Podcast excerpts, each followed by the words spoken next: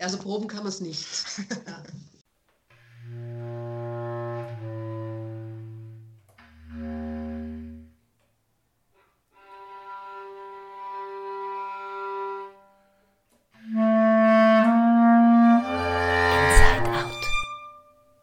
Ihr hört den Inside Out WUK Performing Arts Podcast. Wir, Franziska, Mareike und Felicitas, haben uns über den Inside Out WUK Performing Arts Club kennengelernt. Daraus hat sich dieser Podcast zum Thema Performancekunst entwickelt. Unterstützt werden wir dabei von Uli Koch und Esther Holland-Merten von der WUK Performing Arts. Performative Kunst kann überall stecken. Wir begeben uns auf die Suche und nähern uns dem Begriff Performancekunst über Theorie und Praxis. Mittels Gesprächen, Interviews und durchs eigene Tun tauchen wir ein in eine vielfältige Welt. Euch laden wir dazu ein, uns auf dieser Reise zu begleiten und selbst spielerisch zu forschen.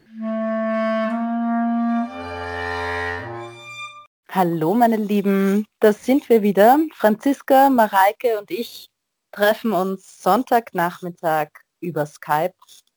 Draußen schneit's. Es ist Frühlingsbeginn. Sehr lauschig. Und wir haben was zu feiern. Ein Jubiläum. Ja. Wir feiern Geburtstag. Genau, wir feiern Geburtstag. Ein Jahr Inside Out Book Performing Arts Podcast. Lass uns die Gläser erheben.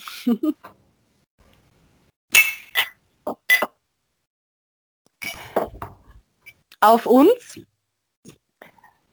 Wir haben jetzt schon elf Folgen geschafft. Mhm. Fast eine Folge pro Monat. Genau. Das heißt, wir haben unser Ziel fast geschafft. Ausbaufähig, würde ich sagen. Absolut. Aber wir haben viel Freude dabei, oder? Ja. Ja, und es ist ja auch eine besondere Zeit, die wir gerade erleben. Und dafür? Dafür versuchen wir trotzdem euch mit ein bisschen theoretischem für die Ohren über Performancekunst zu bieten. So auch heute in unserer neuen Folge. Mhm. Wir haben wieder ein Interview von Uli Koch bekommen. Diesmal spricht sie mit Susanne Schuder und Nele Dick über systemische Aufstellung und wie die bei der Bearbeitung gesellschaftspolitischer Themen helfen kann. Es gab schon zwei ähm, Folgen davon im WUK, äh, die noch live stattfinden konnten. Eine davon habe ich gesehen. Mhm. Da musst du uns nachher mehr erzählen. Mhm. Diesmal findet das Ganze online statt und auch über OctoTV, was eigentlich ganz passend ist für eine Late-Night-Show. Ich bin heute mit Susanne Schuder und Nele Dick verabredet. Die beiden zeigen sich verantwortlich für die Late Night Group Therapy, ein Format, das wir eigentlich recht regelmäßig in unserem Programm zeigen wollte. Auch hier hat uns die Pandemie mal wieder einen Strich durch die Rechnung gemacht. Und nach einem Live-Event und einem digitalen stehen jetzt zwei Termine auf Okto am, im Kalender am 28.03. und 4.04. Und ich möchte heute mit Nele und Susanne ein bisschen über das Thema Late Night Group Therapy, was das bedeutet, dieses Format, was das Besondere ist, sprechen. Und wie ich mich auf das Gespräch vorbereitet habe, kam mir so eine, eine grundlegende Frage mal in den Sinn, nämlich was ist eigentlich eine systemische Aufstellung und warum macht man das? Ich kenne das nur so aus diesen, diesen Kontexten, wo man dann so Familienaufstellungen macht, um sich anzuschauen, was da für Probleme irgendwie da sind, also sehr problemorientiert. Bin mir aber sicher, dass ich nur sehr, ein sehr gefährliches Halbwissen darüber habe und würde mich mal freuen, wenn ihr ein bisschen was erzählen könntet über das Ding systemische Aufstellung an sich. Mhm. Also was ich ganz schön finde in der letzten Zeit ist quasi die Aussage, dass äh, systemische Aufstellung eine nonverbale Sprache ist. Wo ich dir auch noch immer nicht jetzt fixi foxy sagen kann, was das ist, aber da haben wir sicher auch, äh, kann man verschiedene Vorstellungen anknüpfen. Ich würde mal sagen, es ist quasi, es ist sozusagen auch Körpersprache, es sind Dinge, die, die sozusagen in dir hochkommen. Repräsentantinnen beschreiben das ja auch immer wieder, dass, dass sie sozusagen Gefühle oder Gedanken hatten, die sie sonst so nicht von sich kennen, sondern die quasi in dem, in der Rolle an dem Platz, wo sie sind, auf einmal sozusagen zu ihnen kommen, aus ihnen rauskommen. Es ist quasi auch diese, diese Sprache und also wie, wie, wie stehe ich in Beziehung zu den anderen, was passiert da?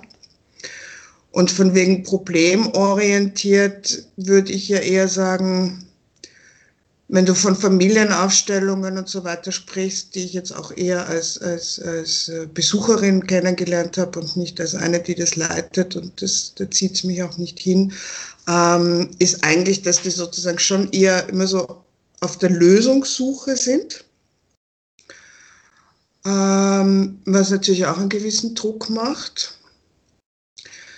Und was ich auch noch grundsätzlich spannend finde zum Thema, dass mein Eindruck ist, wie ich angefangen habe, mich damit zu beschäftigen und so weiter. Und ich habe das vor ein paar Jahren dann mal in Berlin quasi äh, schon das erste Mal ausprobiert, so eine Late Night Group Therapy in einem ähnlichen Setting zu machen. Ähm, dass es vor allem im deutschsprachigen Raum halbwegs bekannt ist. Dass jeder schon mal davon gehört hat, ah ja, Aufstellung, Familienaufstellung. Mhm.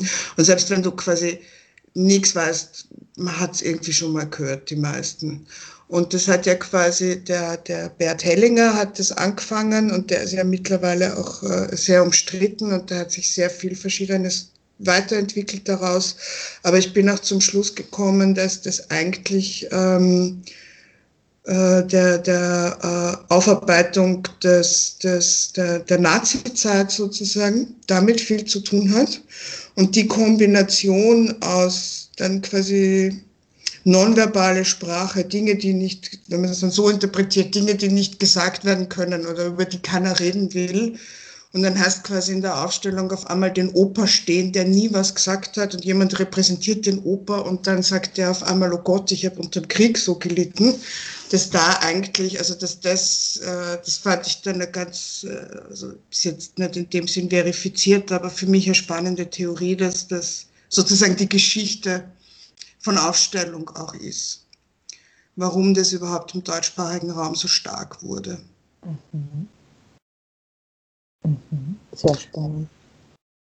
Also für mich als Regisseurin ist das ja relativ hm, nachvollziehbar oder sozusagen auch ein bisschen das tägliche Brot, dass man Leute wohin stellt. Also dass die dann auch sozusagen, also dass ich ein inneres Bild habe von einem Text oder von einer Handlung oder von einer Geschichte, die ich erzählen möchte und dass ich dann, ähm, also dass sich dann sozusagen in den Proben eben entwickelt, wo wer steht. Und da kann man von Seiten der Regie immer relativ genau sagen, ob jemand richtig oder falsch steht oder ob das sozusagen dem inneren Bild dann entspricht. Also ich glaube, dass dieses, dieses System deshalb immer und eben nicht nur in Bezug auf Familien ähm, funktioniert, weil es eben mit einem inneren Bild umgeht. Und ob das jetzt problem- oder lösungsorientiert ist, kann ich so gar nicht sagen. Ich glaube, also die, die losziehen und eine Familienaufstellung buchen, haben vermutlich jetzt auch ein Problem mal in erster Linie, dass sie sich anschauen wollen. Ja, man schaut sich selten irgendwie an, warum geht es uns eigentlich so fantastisch miteinander. So, also insofern gibt es da vielleicht ähm, am Anfang etwas, aber ich glaube, dass es im Prozess selber ähm, weder um das eine noch ums andere geht. Ich glaube, es geht eher gar nicht so um das Problem und ich glaube, es geht auch gar nicht so um das Lösen, sondern es geht einfach darum, dass das innere Bild mal eine andere ähm, Aufmerksamkeit bekommt, indem man das indem man jemanden bittet, dafür zu stehen und auch, dass man eine andere Auskunft erhält als das, was man sich sozusagen eh selber immer zusammenbastelt oder erklärt, ja. Also es ist so ein Bild, das eben auch mhm. Auskunft gibt. Mhm. Also ja bitte. Ja, was ich jetzt auch spannend finde, so wie wir es da jetzt quasi haben, ist, sozusagen auch so, so von wegen das innere Bild, das Auskunft gibt, wenn man sich dessen gewissermaßen bewusst ist, dann ähm, ist man quasi diesen, okay, was, was heißt subjektive Wahrheit überhaupt? Das heißt, wir haben da eine Wissenschaftlerin, die, die sich sehr damit auseinandersetzt, natürlich gewisse Wahrheiten, Fakten äh, äh, quasi belegen kann, herstellen kann, aber trotzdem ist es ihr inneres Bild. Und wir schauen sozusagen ihr inneres Bild an und gehen dann quasi wiederum mit den eigenen inneren Bildern zum Thema rein, in dem, wie wir das Ganze jetzt äh, wiederum lesen und interpretieren. Und was ich da einfach noch spannend finde, ist, wenn man das quasi sozusagen äh, so, so sieht, dass, dass eben dieses, dieses, es ist subjektive Wahrnehmung. Wir besprechen Dinge, die uns alle betreffen, aber ganz klar aus subjektiven Wahrnehmungen heraus. Also das heißt, wenn ich das jetzt noch einmal so, so einen halben Schritt zurückgehe, ähm, das sind Menschen, sogenannte RepräsentantInnen, die ich dann auf einer Fläche so aufstelle, wie ich mir das innere Bild eines bestimmten Themas vorstelle. Mhm. Mhm. Also wer steht nah zueinander, wer ist sozusagen in Konfrontation, was auch immer sehr wichtig ist, wenn man sozusagen damit arbeitet, ist, wie laufen die Blickrichtungen, wer schaut sich gegenseitig an, wer ist von wem abgewendet und so. Ja. Mhm. Und ähm, wie geht das dann weiter? Wenn ich die dann so aufgestellt habe, und ihr habt ja vorher schon kurz erwähnt, dass dann halt eben ähm, andere Sachen nochmal zur Sprache kommen. Das heißt, du, du gehst dann von Person zu Person und befragst dann auch noch einmal, wie sie sich fühlen oder wie funktioniert das? Ja, die Fragen, die ich stelle, sind sozusagen drei äh, wesentliche, sozusagen, okay, was, was kommen für Körpergefühle, was kommen sozusagen für, für Emotionen, wie ist das Verhältnis zu den anderen im Feld und gibt es Bewegungsimpulse. Und dann mache ich quasi mal eine Runde und dann sieht man sozusagen, wie, wie die so, die hören dann auch, wenn dann zum Beispiel zwei nah nebeneinander hingestellt wurden und dann sagt die eine Person, mir ist das eigentlich zu nah. Dann hört es die andere Person, sagt, ich verstehe gar nicht, warum die das zu nah findet. Von mir aus könnte es eigentlich noch näher sein. Und dann entwickelt sich sozusagen schon, sagen wir mal, ein Narrativverhältnis. Ne? Und dann kann man halt je nachdem unterschiedlich damit umgehen. Und das, das, was wir da jetzt machen, ist ja dann so, okay, dann schauen wir, okay, wie würdet ihr euch, dann lasse ich sie teilweise Bewegungsimpulse ausführen und fragst wieder den anderen, okay, wie ist das jetzt? Die ist jetzt drei Schritte näher.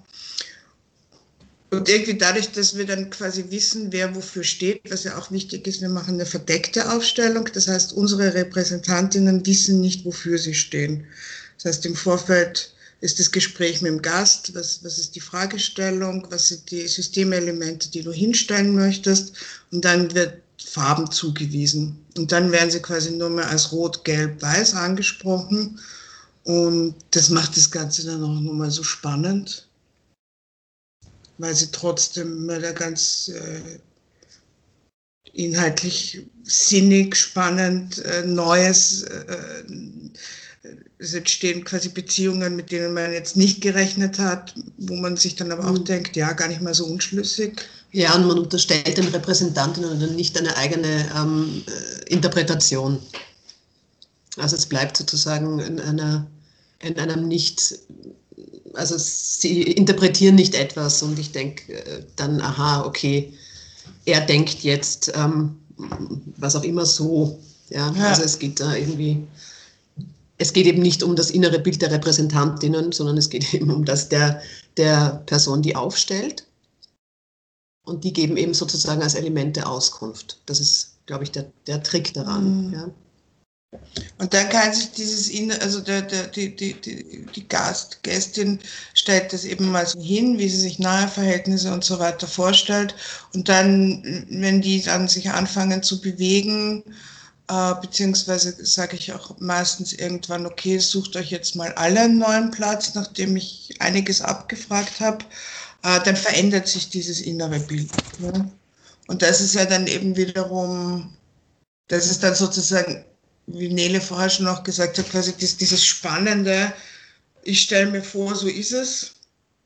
Und dann verhalten die sich aber anders. Ne? So, und dann kann ich darüber weiter nachdenken. Wieso hat sich das jetzt anders verhalten? Ah, da ist ein Aspekt, den, der eigentlich hm, und so. Ja.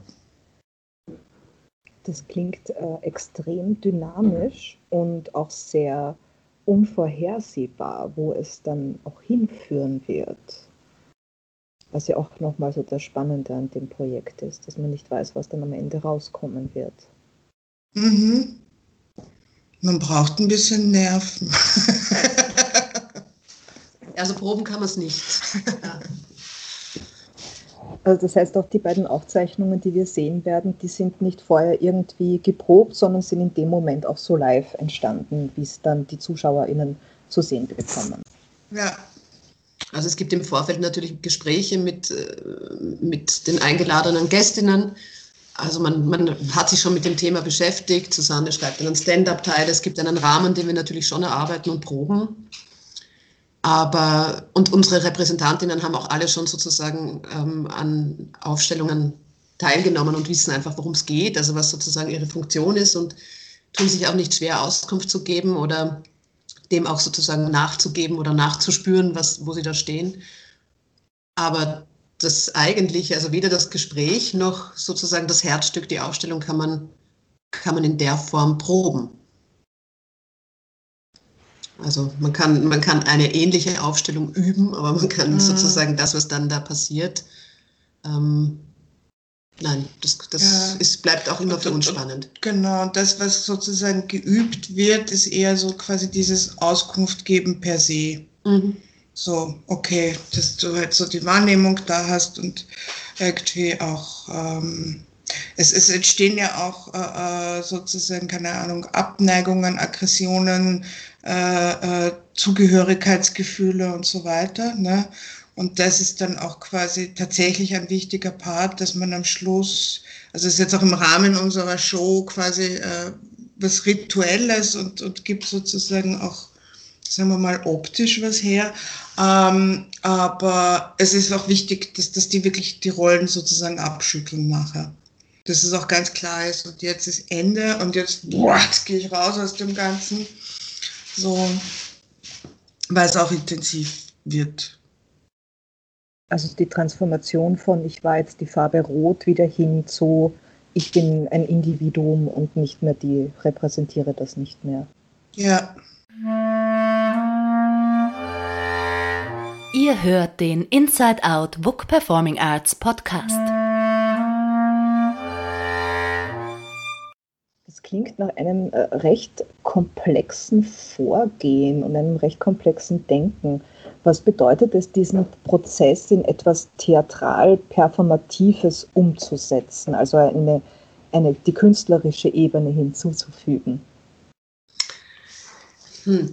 Also wir hatten da, glaube ich, unterschiedliche, also Susanne arbeitet ja schon sehr lange an dem, an dem Projekt und da gab es schon sehr unterschiedliche, also ganz unterschiedliche Entwicklungsstadien. Mhm. Und ähm, ich glaube, wir haben vor kurzem darüber geredet, dass es, dass es eigentlich, also diese Aufstellung ist an sich schon ein sehr ähm, theatraler Vorgang. Es ist sehr, also es ist sehr dynamisch, es ist sehr ähm, spannend, spannungsgeladen und es zieht einen sehr in den Bann. Also dem muss man sozusagen nicht mehr viel hinzufügen und kann man auch nicht. Also wir nehmen ja auch das Element der Aufstellung so ernst, auch wenn es sozusagen mitunter witzig ist zum Zuschauen, ist es ja trotzdem ein, ein, ein ganz ein seriöser Vorgang. Auch wie wir uns dem widmen im Gespräch davor. Also sowohl wie die Fragestellung entsteht, als auch die Ausstellung an sich ist ähm, seriös und trägt sich selbst, ja, würde ich jetzt mal behaupten. Das, was dann irgendwie sozusagen der Klemmer ist, von dem wir dann immer gerne sprechen, oder das, was eben ähm, die Rituale sind, die man sich so zusätzlich ausdenken kann, die eben auch etwas mit Bühne zu tun haben oder mit Performance zu tun haben, sind halt eben gekoppelt an eine Idee einer, einer Late-Night-Show, die ja ähm, sich auf der einen Seite auch Zeit nimmt mit den Dingen oder eben auch ähm, sich traut, subjektiv in ein Gespräch zu kommen mit jemandem oder mit einem Gegenüber. Also das ist ja Teil dieser, dieser Shows immer als auch eben ganz klar Abläufe hat, die eben auch ähm, in der Wiederholbarkeit oder in der Erkennbarkeit sind. Also man weiß schon, okay, jetzt kommt der Jingle, jetzt kommt irgendwie ein Stand-up, jetzt hat es eben diese, jetzt kommt irgendwie da ein Witz, jetzt kommt der Gast rein, die sitzen auf den Sesseln, die trinken Wasser. Also es gibt da so bestimmte Rituale, die wir da eben auch noch zusätzlich so ähm, bedienen. Wie viel Gestaltungsraum da an sich ist, ähm, ist eine Frage, die wir uns immer wieder auch mal gestellt haben, ja. Hm. Ja, also ich bin ja quasi mit dem Ganzen auch gestartet, eben sozusagen, ähm, es will eine Fernsehshow sein. Und sagen wir mal, dank Corona ist es das jetzt auch. Yippie! Danke, liebes Virus. Wollte immer vor einem maskierten Publikum stehen. ähm, genau, und das eh, also da quasi anschließend sozusagen die, die, die Abläufe von, von, von so einer von so einem Fernsehformat und das dann aber eben nimmt dann auf einmal irgendwie sehr sonderbare Formen an, weil es dann eben Aufstellung wird und so weiter. Und für mich war es sozusagen auch so dieses Interesse, also dass man da gesellschaftspolitische Themen aufstellt, kam auch quasi von dem her, weil ich ja sozusagen politisch interessiert bin, aber wenn ich mir dann so herkömmliche TV-Diskussionsrunden anschaue, ist eigentlich so, so dieses, okay, keine Ahnung, die haben fünf Gäste und jeder weiß, was er, was er sagen will. Und dann sagt A das, B sagt das und wir wissen auch schon und ich kann mich entscheiden, wofür bin ich. Ich bin eher auf der B-Seite, la la la und krass, was A wieder sagt und so. Aber es sind ja eigentlich äh, seltenst, vielleicht in den 70ern gab es es noch, sage ich jetzt mal so doof, dass das wirklich sozusagen so Gespräche sind, wo dann einer sagt, ah, interessant, das haben wir so überhaupt noch nicht überlegt, stimmt eigentlich, bla, so. Man kennt es mittlerweile auch schon im privaten Kontext, dass es vielleicht gar nicht mehr so läuft. Ne? Und da ist dann natürlich so ein Format dann mit Aufstellung, wie, wie so quasi eben der, der, der andere Pol. Ne? Zum einen ist es nicht ganz klar, was da passiert, aber du knüpfst quasi mit deinen Gedanken an und so weiter und es gibt keine Argumentation, es gibt kein Überzeugen und begreift das doch endlich mal und so. Und da, da bin ich irgendwo auch gestartet bei, bei der Entwicklung von der Idee. Ich finde es ja sehr spannend, dass du dir da oder ihr beide gemeinsam auch noch einmal den Fokus auf gesellschaftspolitische Themen legt. Also die, die erste Late Night Group Therapy, die ja bei uns im Programm war, da ging es um Landwirtschaft, bei der zweiten war es die, die Emotionen in der Politik. Jetzt kommt das Thema Internet, Machtverhältnisse im Internet, ähm, die soziale Klassenfrage. Also es sind ja alles sehr, sehr brennende Themen, die auch gerade sehr aktuell sind. Warum ähm, habt ihr euch gedacht, oder du Susanne in der Konzeption schon davor, dass es gerade spannend wäre, sich gesellschaftspolitische Themen mittels einer Auf, äh, Aufzeichnung, mittels einer Aufstellung anzuschauen. Ja, eh, also es ist im Grunde die, ich würde mal sagen, die Frage zu, zu der vorherigen Antwort. Ne? So, um da, äh, also ein weirdes anderes Format, um das quasi aufzubrechen. Also ich habe ich hab sozusagen immer schon so einen Bezug zu Fernsehen gehabt und ja, wollte immer irgendwie Dinge, Dinge anders entwickeln. Und diese, was ich halt toll finde, ist, ist halt wirklich so, so diese, diese Vereinigung von allem. Ne? Also man merkt ja dann auch erst, wenn man wirklich drin ist, was sich da alles abspielt. Man hat halt eine Idee und dann kann man es machen und dann merkst du erst, was da eigentlich passiert. Ähm ja, und das ist halt wirklich spannend, weil auch unsere, unsere Gästinnen dann immer, also eigentlich alle vier, kann man sagen. Also die drei, die halt jetzt quasi so richtig mit Repräsentantinnen da quasi sozusagen arbeiten konnten, ähm, fanden es nachher dann für sich auch quasi einen, einen, einen interessanten Prozess, wo sie grob gesprochen was mitnehmen. Ne? Also wo auch quasi dieses, okay, ich bin die Therapeutin und du bist jetzt sozusagen die Klientin auch so fast ein bisschen funktioniert. Ne? Und äh, auch fürs Publikum ja, also ich habe einfach ein großes politisches Interesse, bin quasi mit dem, okay, was kann man tun, was kann man nicht tun, I don't know. Aber das ist halt ein Beitrag. was sagst du? Ja, dem ist eigentlich nichts hinzuzufügen. Also das ist, ähm, glaube ich, eh schon genau das, was es ist. Also alle unsere Gästinnen fanden es fand es total interessant und super, sich den einfach mal ganz anders zu widmen und sich auf so ein Experiment einzulassen. Also das war von allen die Rückmeldung, absolut. Ja. Und ähm, dieses, also was wir dann manchmal ja so auch in den Gesprächen ähm, ihnen als eigentlich ein bisschen als eine Storyline geben, ist auch dieses, also Houdini the Sensitive, die Kunstfigur, die Susanne ähm, zeigt in der Late Night Group Therapy, äh, lädt Gästinnen ein, über ihre brennenden Fragen, die sie haben, sozusagen zu sprechen. Und als Therapeutin des kollektiven Unbewusstseins hilft sie ihnen sozusagen mit diesen Fragen besser umzugehen. Also wir haben ja nicht den mhm. Ansatz, die zu beantworten, aber sozusagen ähm, da neue Sichtweisen drauf irgendwie zu liefern. Und das finden die ja oft sehr, sehr witzig, weil das eben so äh, ein bisschen anmaßend ist. Also wir suchen uns sozusagen auf der therapeutischen Seite jemanden, der ähm, eine Frage an uns hat, sozusagen. Also das ist irgendwie so ein bisschen mhm. verkehrte Welt, aber es stimmt als, als Geschichte für den Abend eigentlich sehr gut und im, im Gespräch kommt das ähm, eben auch immer gut zu tragen. Also, es, also ich glaube, Sie verstehen uns, also es geht sich immer alles gut aus. Ja. Jeder fühlt sich am Ende des Tages gut verstanden. Und es ist ja auch nur sozusagen ein, das ist sozusagen das innere Bild, das wir haben. Wissenschaftlerinnen kommen und, äh, mm. und erhalten Hilfe äh, von Shooting the Sensitive. Mm. Was ich glaube ich auch so, so quasi von wegen Metaebene spannend finde, ist quasi dieses, wie, wie, wie versteht man Politik oder, oder gesellschaftliche Gesellschaftspolitik und, und wie kann ich in dem ganzen als Einzelner oder Nicht-Einzelne und so weiter. Und was, glaube ich, das schon auch macht, ist ebenso wie ich vorher gemeint habe, es, es macht was anderes auf als dieses Grube A gegen Grube B. Und du musst dich entscheiden und zack und so. Ähm, da hätte ich so ein bisschen die, die Idee dabei, dass das sozusagen auch an, an, an Denken, Zugang mehr so zu dem, jetzt verwurschtel ich mich gerade, aber am Ende des Tages so, sogar sozusagen von diesem Individuellen weggehend.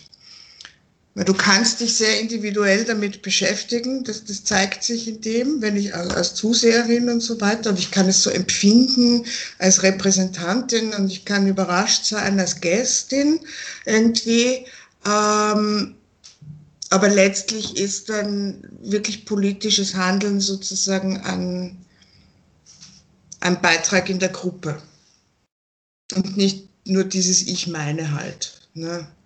Und ich habe so den Verdacht, ich wurschtel mich da gerade irgendwo anders hin, aber irgendwo sehe ich das da auch so, dass das sozusagen was zeigt, so wie, wie, wie kann ich überhaupt drüber denken und es bleibt so, weil eben wir sind auch äh, sowieso nicht lösungsorientiert, das könnten wir nicht leisten, das wollen wir auch gar nicht. Äh, dazu sind auch die Fragen viel zu genau, groß. Genau. Also ja.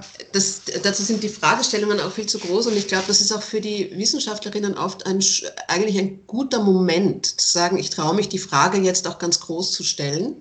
Mhm. So, also das ist sozusagen, ähm, was liegt eigentlich hinter meinem Tun auch bis zu einem gewissen Grad. Also ganz, ganz weit hinten gibt es sowas wie eine Vision oder eben eine noch größere Frage, die sozusagen aus diesem Tagesgeschäft äh, rauspoppt. Ja?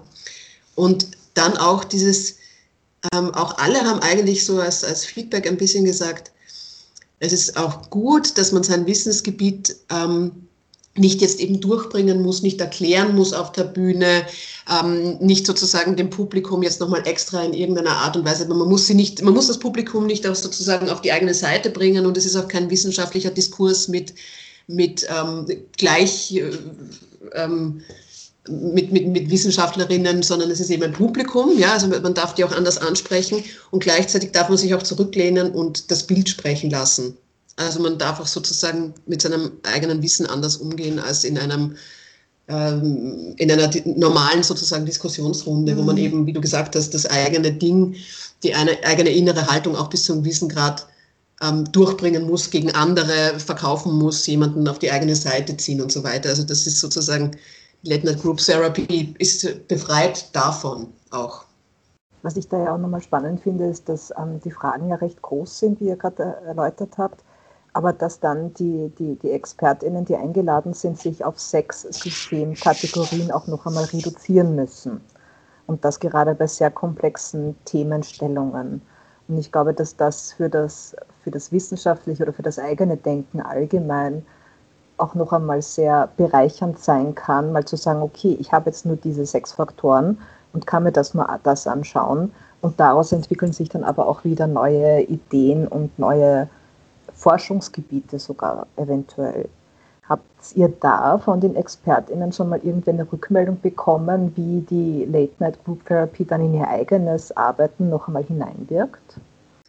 Ja, so, so, weit jetzt noch nicht. Also ich meine, wir, machen sie jetzt auch noch nicht so lang, aber es war zum Beispiel bei die, die Anna Donova hat ja quasi nach der, nach der ersten Live-Show im September gemeint, so, war, war quasi ein schönes Schlusswort, so von wegen können wir das jetzt jede Woche machen oder so ja. bei, bei, bei jedem meiner äh, Forschungsgebiete. Und sie hat auch ähm. sofort gesagt, es wäre großartig, das einfach auch an der Uni zu haben. Ja. Und auch Kollegen und Kolleginnen da mal teilhaben zu lassen. Soll ich also, das bitte, ja. Ja, aber ich meine, wir haben, wir haben, also unser Ziel ist es, ganz viel noch davon zu machen. Und da bin ich auch gespannt, weil ich mir denke, da werden sich einfach noch Dinge entwickeln, von denen wir jetzt noch nichts wissen. Mhm. so. Lass uns doch noch ein bisschen über die beiden Late Night Group Therapies sprechen, die jetzt dann am 28.03. und 4.04. zu sehen sind. Am 28.03. ist es die äh, Netzexpertin Barbara Wimmer. Wie, wie war für euch die Aufzeichnung, das Thema? Gibt es da etwas, was ihr den Zuhörenden gerne nochmal so mitgeben wollt? Tja, ja, schaut es euch an, Leute. ähm. Ja, was man sagen kann, ist, dass die zwei Sachen quasi unterschiedlich waren. So viel kann man schon mal sagen. Ähm, nämlich auch so unterschiedlich, dass wir quasi in der, in der ersten Show, vielleicht wenn ich jetzt zu sehr spoiler, dann schneiden wir das raus, ähm, dass man quasi in der ersten Show eher so Sachen hatte, wo man sozusagen überrascht davon war, dass es Dinge sind, die man eigentlich auch erwartet. so.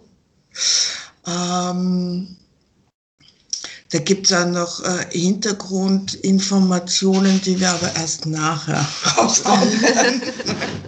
Und in der zweiten Show passierten eher Dinge, die man jetzt so nicht erwartet hat, die aber im Nachhinein wieder Sinn ergeben. was für ein abruptes Ende. Aber gut, ich finde ja manchmal so offene Enden ganz spannend, weil dann weiß man auch eben nicht genau, was, was denn da noch alles kommen wird, wie sie selbst gesagt hat, oder? Du hast vorhin gesagt, du warst schon mal bei einer Vorführung von Susanne Schuder? Ich war im September, äh, ja, ich glaube bei der ersten Late Night Group Therapy dabei. Mir hat der Abend total gut gefallen. Dieses Format war für mich komplett neu. Das Thema, das Grundthema war Emotion und Politik, beziehungsweise die Wissenschaftlerin, die da eingeladen war, sie hieß Anna Durnova. Ich glaube, das war eine Politikwissenschaftlerin, Sozial- und Politikwissenschaftlerin. Und sie hat die Frage gestellt, wie können wir Emotionen in der Politik oder in öffentlichen Debatten einen besseren Platz geben? Also allein die Frage finde ich natürlich schon mal spannend. So. Und dann hat sie eben die einzelnen Repräsentanten, ähm, denen hat sie Zuordnungen gegeben. Und das Publikum konnte mitschreiben, weil die Repräsentantinnen wussten ja nicht, was ihnen zugeordnet wird. Die kriegen eben diese Farben, rot, weiß, blau. Ähm, aber die, die, die, die aufstellt, sozusagen weiß ganz genau, für was jede Farbe steht. Und in dem Fall, für diese Frage eben, war es das Subjekt, das fühlt, die Politik, die Emotion, der Kontext, die Öffentlichkeit und das Wissen. Und die wurden eben zugeordnet und die haben sich dann halt in dem Raum aufgestellt und verteilt und wurden dann von Susanne Schuder eben befragt, wie es ihnen jetzt gerade geht.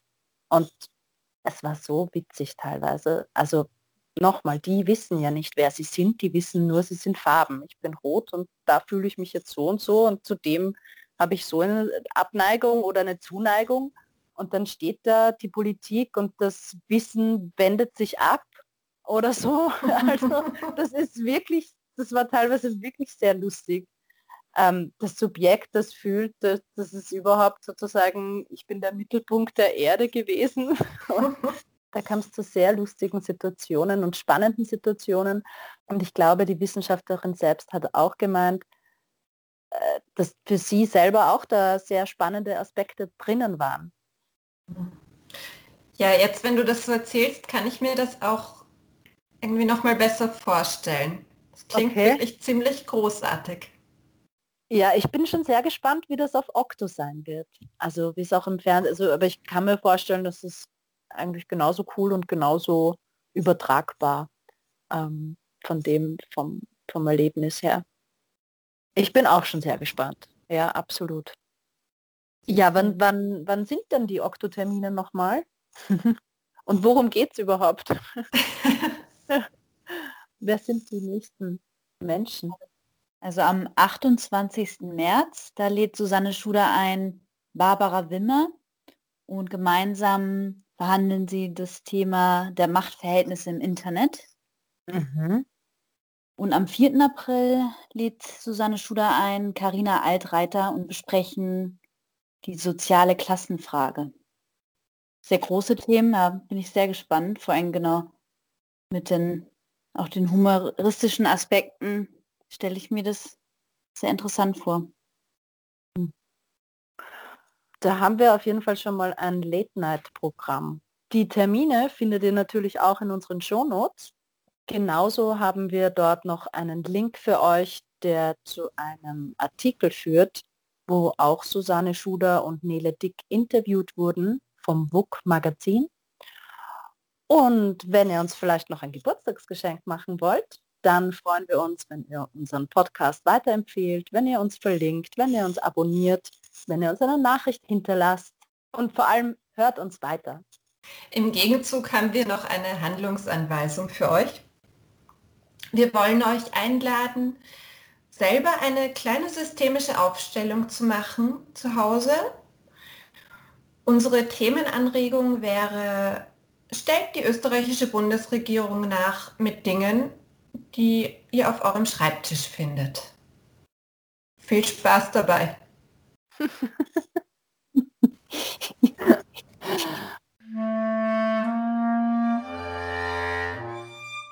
Wenn euch der Inside Out Book Performing Arts Podcast gefällt, hinterlasst uns gerne einen Kommentar oder schreibt an performingarts.book.at.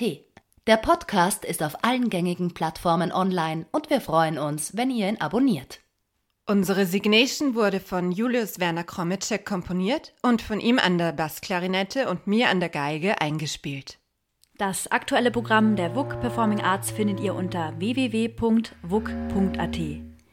Wir, Mareike, Franziska und Felicitas bedanken uns fürs Zuhören. Bis zum nächsten Mal.